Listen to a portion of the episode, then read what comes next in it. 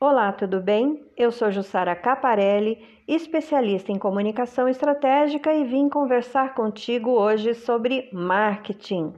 Só que antes da gente entrar nesse universo do marketing, sobre como o marketing vai poder ajudar a sua empresa, a você que é gestor, que é empreendedor e que é aspirante a empreendedor, como fazer o marketing é, agregar situações para que a sua empresa cresça e se fortaleça de forma consistente, consciente, contínua, vamos aqui responder uma pergunta que me chegou lá na agência de um cliente, tudo bem?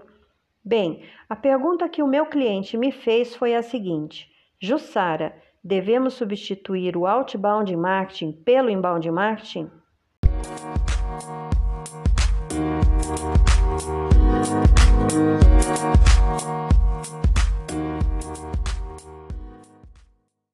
Bem, aqui, obviamente, eu vou ter que situar, conceituar essas duas palavrinhas, principalmente para as pessoas que realmente não são da área e não sabem do que significa o outbounding e o inbounding, e a gente vai precisar sim conceituar para entender como utilizar, se devemos ou não substituir e aí alinhavar essa resposta para esse cliente, tudo bem? Então vamos lá, gente. A tradução literal do outbound marketing é marketing de saída, certo? Então o que, que eu estou querendo dizer aqui? Eu estou me referindo a qualquer tipo de marketing em que a empresa inicia a conversa e envia a sua mensagem para o público. Para que você entenda melhor sobre isso, vamos aqui algum exemplo, alguns exemplos, tá? É, bom, incluo aqui as formas mais tradicionais de marketing e de publicidade, ok? Por exemplo, comerciais de TV, anúncios de rádio, anúncios impressos, sabe? Aqueles anúncios em jornais, revistas, folhetos, até mesmo catálogos, ok? Então, isso são exemplos de outbound marketing. Feiras comerciais também são consideradas outbound marketing, tá? Inclusive as chamadas ativas de venda, sabe? Aquelas, aqueles telemarketing ativo também são considerados outbound marketing, ok? Ok. E o que vem então a ser inbound marketing? Bem, inbound marketing é fazer com que os clientes te encontrem quando precisam de você, tá? É, não é bem o oposto do outbound, mas a estratégia é bem diferente. Tudo bem? Então vamos a alguns exemplos. Por exemplo, aqui, marketing de conteúdo, blog, SEO, e-mail marketing, landing page, para citar alguns, ok? Inclusive, a publicidade de pesquisa paga também é considerada inbound, tá, gente? Por quê? Porque seus anúncios são exibidos apenas quando as pessoas pesquisam produtos ou serviços que você oferece, tá ok? Bem, então nós conceituamos aqui o que é inbound, o que é outbound, tá tudo certo, tudo bem até aqui, certo? E aí vem a seguinte questão: podemos substituir um pelo outro? É aconselhável? Não é aconselhável? Como é que fica isso? Antes da gente pensar nisso, eu gostaria de dizer o seguinte: que na prática, o outbound marketing dificulta sim o rastreamento e é menos lucrativo do que o inbound marketing, tá? No entanto, ironicamente ou não, as organizações ainda gastam até 90% dos seus orçamentos de marketing em outbound marketing.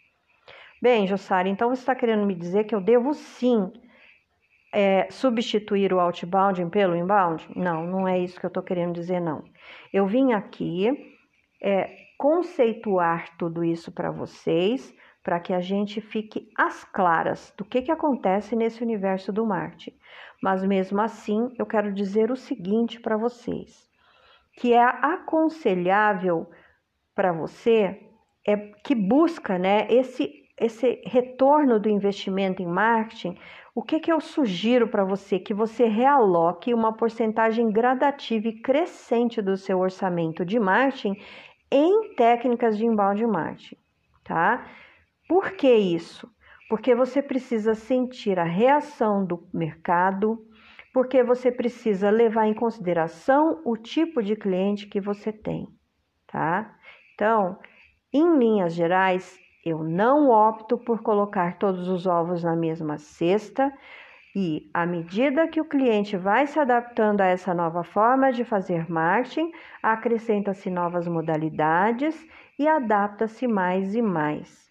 Por que, que eu estou te dizendo isso? Já que eu acabei de dizer que 90% dos orçamentos de marketing são em outbound e o inbound, ironicamente, é mais lucrativo. Por causa do seguinte: lembra que nós conversamos no podcast anterior? Uma empresa não é igual a outra empresa, um produto não é igual a um outro produto. Nós levamos é, nós devemos levar em consideração isso. Nós precisamos ter o foco no cliente, sim.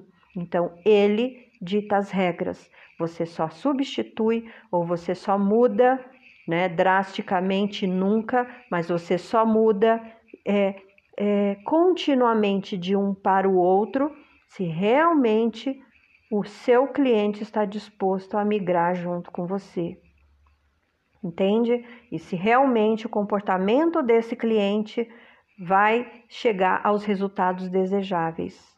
Lembra que nós conversamos sobre o comportamento das pessoas, certo? Então, sim, as pessoas mudaram a sua forma de se comunicar porque as pessoas hoje não fazem as coisas que faziam antigamente, ok? Mas você precisa levar isso em consideração, o tipo de comportamento do seu cliente, ok? Então, gente, de novo, a mudança aqui é importante, mas ela não necessariamente precisa ser substituível, tá? E para eu conceituar um pouco melhor isso, para ficar um pouco mais palpável para você, eu trouxe um exemplo, que é o exemplo dos bancos quando eles estavam se adaptando para os caixas eletrônicos, porque houve um susto gerado pelo cliente, principalmente aqui no Brasil. Então vamos entender um pouco sobre isso, tá? Bem, gente, o primeiro caixa eletrônico do mundo foi fabricado pela empresa britânica, por uma empresa britânica, e ele foi instalado no norte de Londres, num bairro lá de, de Londres, tá? Em 67. Era o Barclays Bank, tá? E os primeiros caixas eletrônicos aceitavam apenas uma ficha ou um cupom de uso único que era retida pelo caixa, tá? No Brasil, essa nossa história com o banco, com essa mudança para os caixas eletrônicos, aconteceram apenas duas décadas depois, que inclusive foi anunciada numa reportagem do Estadão, tá? Então, apenas em 83, lá em Campinas, no interior de São Paulo, nós tivemos aí o primeiro caixa eletrônico do país, ok? E naquela época era uma novidade e, como qualquer novidade, causou reboliço e, e causou também certa revolta em alguma parte da população contra a empolgação e o fascínio de outros, porque a novidade é assim, gente, tá? Pessoas diferentes têm reações diferentes. O que causa fascínio e empolgação em um causa reboliço e revolta em outros. E este é o ponto que eu quero chegar. Você precisa ter foco no seu cliente, entende? Então vamos lá. Esse fato resultou em algumas situações engraçadas, mas um ponto que eu quero chegar aqui, eu quero fazer um adendo aqui nessa situação é o seguinte. Gente, nós estamos falando de um banco que é um serviço praticamente que todos nós precisamos, assim como precisamos de água potável, assim como precisamos de energia elétrica e assim como precisamos de internet hoje para viver, tá? Ninguém fica sem banco hoje em dia, certo? Então, imagina que naquela época houve tudo isso. Agora imagine isso acontecendo com você, com o seu produto que pode não ser tão necessário assim para o seu cliente. Imagine as pessoas se debandando contra o seu produto, você perdendo aí um número grande de clientes. Então é nesse ponto que eu quero chegar. Então, tudo que nós vamos fazer aqui, nós vamos fazer de forma gradativa. Entendem? Então é isso. Bom, para vocês entenderem o que aconteceu no caso do banco, lá naquela época, em 83, eu trouxe dois exemplos para você, tá? Do comportamento do consumidor na época.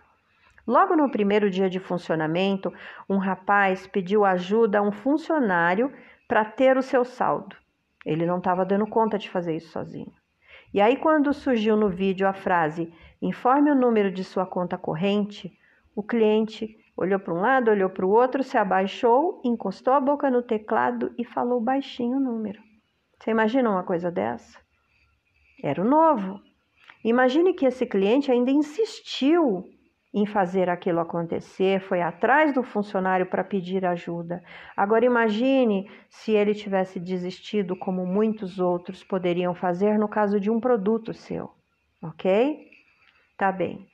Meses depois, o jornal, o próprio Estadão, divulgou uma, o caso de uma mulher, tá?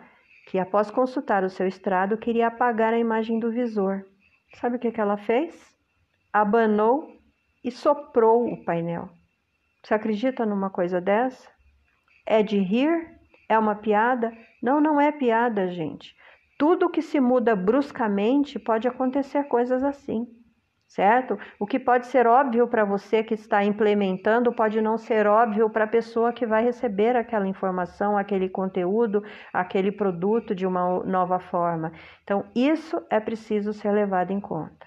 Tudo bem? O que, que eu quero dizer com esses dois exemplos? Eu quero dizer o seguinte: que a gente precisa ser inteligente, porque a história nos serve para não repetirmos os erros. Por que, que eu digo isso? Porque a regra número um de uma empresa, grave bem isso, é nunca mude a sua proposição de valor bruscamente. Repito, Nunca mude a sua proposição de valor bruscamente. E quando eu digo mudar a sua proposição de valor, eu estou dizendo da sua empresa. Porque a mudança, gente, é um mal necessário? Sim, é. Nós já conversamos sobre isso no podcast passado. As pessoas não vivem como viviam, os comportamentos mudaram, então a comunicação também precisa mudar, certo? A mudança é necessária sim, estamos em evolução, ok? Mas é preciso que isso seja feito de forma estratégica e com muito cuidado, ok?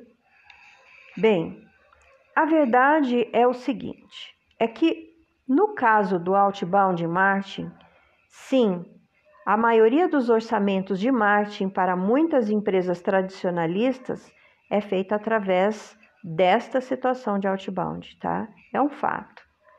E, e, o mais engraçado disso tudo é que o tipo de estratégia, que esse tipo de estratégia apresenta sim muitas dificuldades, tá? Eu vou citar duas delas. Uma, dificuldade em acompanhar o retorno do investimento, e a outra é alto custo e baixo rendimento. Tá? Então, existe essa situação com outbound marketing. Um outro caso em favor do inbound é que nos relatórios do CRM dele, quase metade das empresas que implementam esforços de inbound é, veem o retorno de investimento, né, o ROI, como 25% maior nesses programas do que empresas que não fazem. Inclusive, a empresa descobriu que os canais de inbound podem oferecer até 30 vezes a campanha a taxa de conversão de campanhas tradicionais. Então, o inbound é mais fácil de rastrear, sim, tem o ROI mais alto, sim, e custos gerais mais baixos do que o outbound em si. Oi, Jussara, então você está querendo dizer que eu devo substituir um pelo outro? É isso que você está dizendo? Não, gente. Repito, uma empresa não é igual a outra, um produto não é igual ao outro. A gente pode fazer um acompanhamento gradativo de um para o outro, mas nunca uma substituição acirrada. Entendam que vocês, enquanto empresas, é, trilharam um, uma guia de situações para o cliente, o cliente acompanha toda essa trilha de vocês. E se vocês fazem uma ruptura e mudam bruscamente o caminho, eles se sentem perdidos. Ok? Então não se faz isso em marketing, como não se faz isso em finanças. Você não coloca os mesmos ovos todos em um cesto só. Entendem? Uma outra coisa muito importante a dizer é o seguinte: existe o trato humano, o olho no olho, o contato físico. Isso nunca vai mudar. Então, por exemplo, você é uma empresa de relacionamento, você é uma empresa de treinamento. Você vai substituir todos os seus treinamentos presenciais pelo online? Não, gente. Porque o cliente quer aquele aquela, aquele tipo de atividade que você fazia, aquelas dinâmicas corpo a corpo que você tendia a fazer. Agora sim, você precisa também ter os treinamentos online? Óbvio que precisa. Entende o que eu estou querendo dizer? Então, assim, depende muito do tipo de produto, do tipo de situação e do tipo de comportamento do seu cliente. Entenda isso, ok? Agora, Levando em consideração algumas situações, eu gostaria que você considerasse aqui a última vez que você fez uma compra, tá? Imagina aquele produto ou aquele serviço que você comprou, certo? Imagine isso. Eu vou fazer três perguntas para você e você vai me responder com um X em uma dessas três perguntas e eu tenho certeza que vou saber a resposta. Quando você fez essa compra, tá? Imagina aí a última compra que você fez. Você A procurou este produto em anúncios nas páginas amarelas? Você B procurou este produto ou serviço, tá? Participando de uma feira empresarial? Ou você C procurou por este produto ou serviço através das suas redes sociais ou através do ambiente online? Você não precisa nem me responder, eu já sei a sua resposta, foi a letra C. E mais que isso, gente, pode ter certeza que a dos seus clientes também. Ok? Então vamos lá, Jussara. Você está querendo me dizer que, apesar de eu não poder mudar totalmente a minha proposição de valor assim tão bruscamente, eu devo migrar gradativamente do ambiente de outbound marketing para o inbound marketing e sentir o meu cliente, sentir o meu produto e o desenvolvimento disso nesse, nessa situação? Sim, é isso que eu estou dizendo. Ok, já entendi. Mas para mim, que não entendo nada sobre inbound marketing, como que eu inicio isso? Essa é uma pergunta inevitável realmente, tá? Mas para se iniciar o processo de inbound marketing na web, na web, tá? Você vai precisar ter uma pessoa especialista para isso, como precisaria ter para o outbound. É a mesma coisa. O mesmo profissional que está qualificado para uma coisa precisa estar qualificado para outra tá? Porque a natureza do inbound é realmente, migra realmente do outbound, certo? É uma evolução do marketing. Então, você vai precisar lidar com um especialista, sim, para fazer todo esse trajeto aí para vocês. Mas posso aqui te dizer, em linhas gerais, o que você precisa saber para que isso aconteça. Até porque, como dizia os antigos, manda quem sabe fazer. O que quer dizer com isso? Quer dizer que como é que você vai pedir algo a alguém se você não sabe o que você deve pedir, ok? E se você não sabe se a pessoa está lidando da forma correta, estratégica, né? Nunca podemos deixar de, de nos lembrar de que tudo que vamos fazer no ambiente online ou offline precisa ser estratégico, tudo bem? Então vamos lá. Para iniciar um processo de inbound marketing na web, em linhas gerais, a pessoa vai precisar configurar campanhas de PPC, né, pay per click, fazer um trabalho de AdWords, certo? De desculpa, fazer um trabalho de Google Ads, de Facebook Ads, de Instagram Ads, de LinkedIn Ads, fazer um trabalho orgânico e principalmente, gente, para tudo isso, gerar conteúdo relevante para o SEO. Por quê que eu digo isso? Porque quanto mais conteúdo em seu site, mais motivo para alguém chegar lá e mais fácil será para o seu cliente em potencial te encontrar, ok? Esse, essas campanhas que vão ser feitas, esses esforços de SEO que vão ser gerados, podem até parecer tarefas assustadoras, mas não precisam ser, ok? O mais importante que eu quero que você entenda hoje é o processo, porque a parte técnica, quem vai lidar no dia a dia é o seu profissional de marketing. Mas eu preciso que você entenda como é que ele vai fazer isso.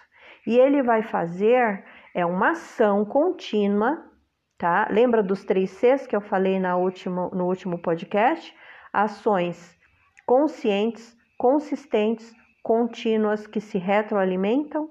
Ele vai fazer esse processo no ambiente online, atraindo, convertendo, vendendo e encantando. São quatro ações nesse processo de inbound marketing.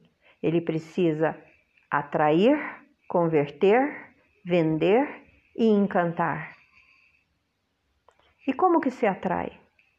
A questão é como se atrai. Conquistando visitantes regulares e valiosos para a sua empresa. Como é que se faz isso?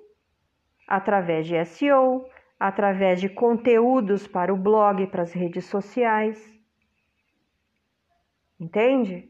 Fazendo com que o desconhecido, aquela pessoa que não conhece a sua empresa, se torne um visitante. Entende? E como é que se converte? Transformando os visitantes mais engajados e estratégicos em leads. E como é que se faz isso?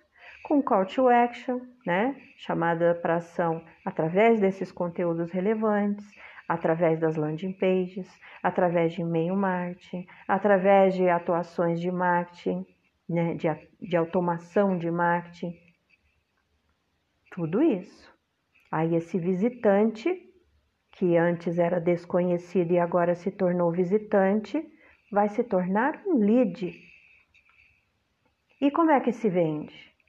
vende transformando e convertendo este lead em interessados em boas vendas. E como é que se faz isso? Novamente, com conteúdo relevante e com ações até mesmo físicas, reuniões, ligações, e-mails personalizados, muitas vezes nichados, ok? E aí, esse lead que você converteu passa a ser um consumidor. Ok? E aí, como é que você encanta esse consumidor para que ele torne-se promotor da sua marca? E quando eu digo promotor da marca, é levar, impulsionar a sua marca através de, de quê? de um contato boca a boca com outras pessoas que também vão acabar conhecendo a sua empresa, com reposts, com replicações, com comentários, certo? Como é que ele, como é que encantamos essa pessoa que uma vez que era consumidor passou a ser realmente um promotor, ou seja, ele vai voltar a comprar, oferecendo a melhor experiência, gente, para os seus clientes para fidelizá-los. É assim que fa fazemos com que eles se tornem promotores da marca. Entendem? E como é que se faz isso? com conteúdo relevante, com newsletter, com canais de comunicação aberta, com pós-venda. Porque a relação com seu cliente não termina depois da compra. Pelo contrário, agora começa uma nova jornada. Então você precisa sempre estar encantando o seu cliente, atraindo esse cliente para que ele divulgue e torne outros clientes agentes do seu negócio. Então, você precisa aqui, com todo esse podcast, entender o processo do inbound marketing, que nada mais é do que uma situação é, do universo do marketing. Quem não entende marketing não entende é, marketing digital, gente. O marketing digital está contido em marketing, entende? Então, uma pessoa que não é da área não consegue entrelaçar tudo isso. Porque o processo de atrair, converter, vender, encantar, para que um desconhecido se torne visitante, um visitante se torne lead, um lead se torne consumidor e um consumidor se torne promotor, é estratégico. E essa estratégia vem do marketing raiz. Entende? Então é isso, gente. Agora, o mais importante disso tudo é que a gente precisa repetir, priorizar e otimizar, certo? Priorizar tarefas, otimizar campanhas é fácil, com uso de softwares adequados, com ferramentas de fluxo de trabalho específicos que o seu profissional de marketing vai trabalhar para você. E o que você precisa entender aqui é como esse processo funciona, ok? E por fim, o que eu queria dizer é o seguinte: assim como Roma não foi construída em um dia, a mudança para um sistema de inbound marketing é um processo de aprendizado, de aprendizado. Gente, ele é iterativo. E o que eu quero dizer com tudo isso? Que não é um esquema de enriquecimento rápido.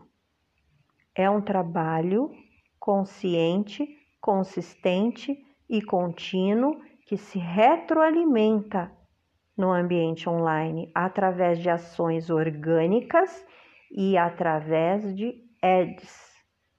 Entendem? Então, assim, a proposta aqui não é substituir um pelo outro, não. Não é mudar drasticamente a proposição de valor da sua empresa, não. Mas sim fazer com que a sua empresa se situe em um ambiente que será cada vez mais a realidade de todos os públicos no futuro próximo. O ambiente, o universo online. Tudo bem? Conseguiram chegar no mesmo ponto que eu? Então é isso, gente. Olha, eu espero que vocês tenham gostado desse é, podcast. Eu gostaria que vocês conversassem comigo, inclusive, sobre este tema nas minhas redes sociais. Por favor, entre em contato comigo através do LinkedIn, através do Facebook, através do Instagram, tá bem? Eu vou ter uma uma vontade imensa de estar conversando com vocês, porque nós estamos aqui juntos construindo essa mentalidade para fazer a sua empresa crescer, se fortalecer, se empoderar, ok? E para você que é aspirante a empreendedor, começar a fazer certo logo do início tá? Porque é muito mais fácil você começar do jeito certo do que ter o retrabalho de remendar, de refazer. O custo é muito maior, ok? Então, este podcast e todos os conteúdos de forma geral no canal do Ford Brave é para você que é gestor, que é empreendedor e aspirante a empreendedor da pequena e média empresa. E juntos nós vamos construir uma empresa saudável. Tudo bem? E eu espero que vocês tenham gostado e que a gente volte a se ver aí no próximo podcast ou nas minhas redes sociais. Um grande abraço e tchau, tchau.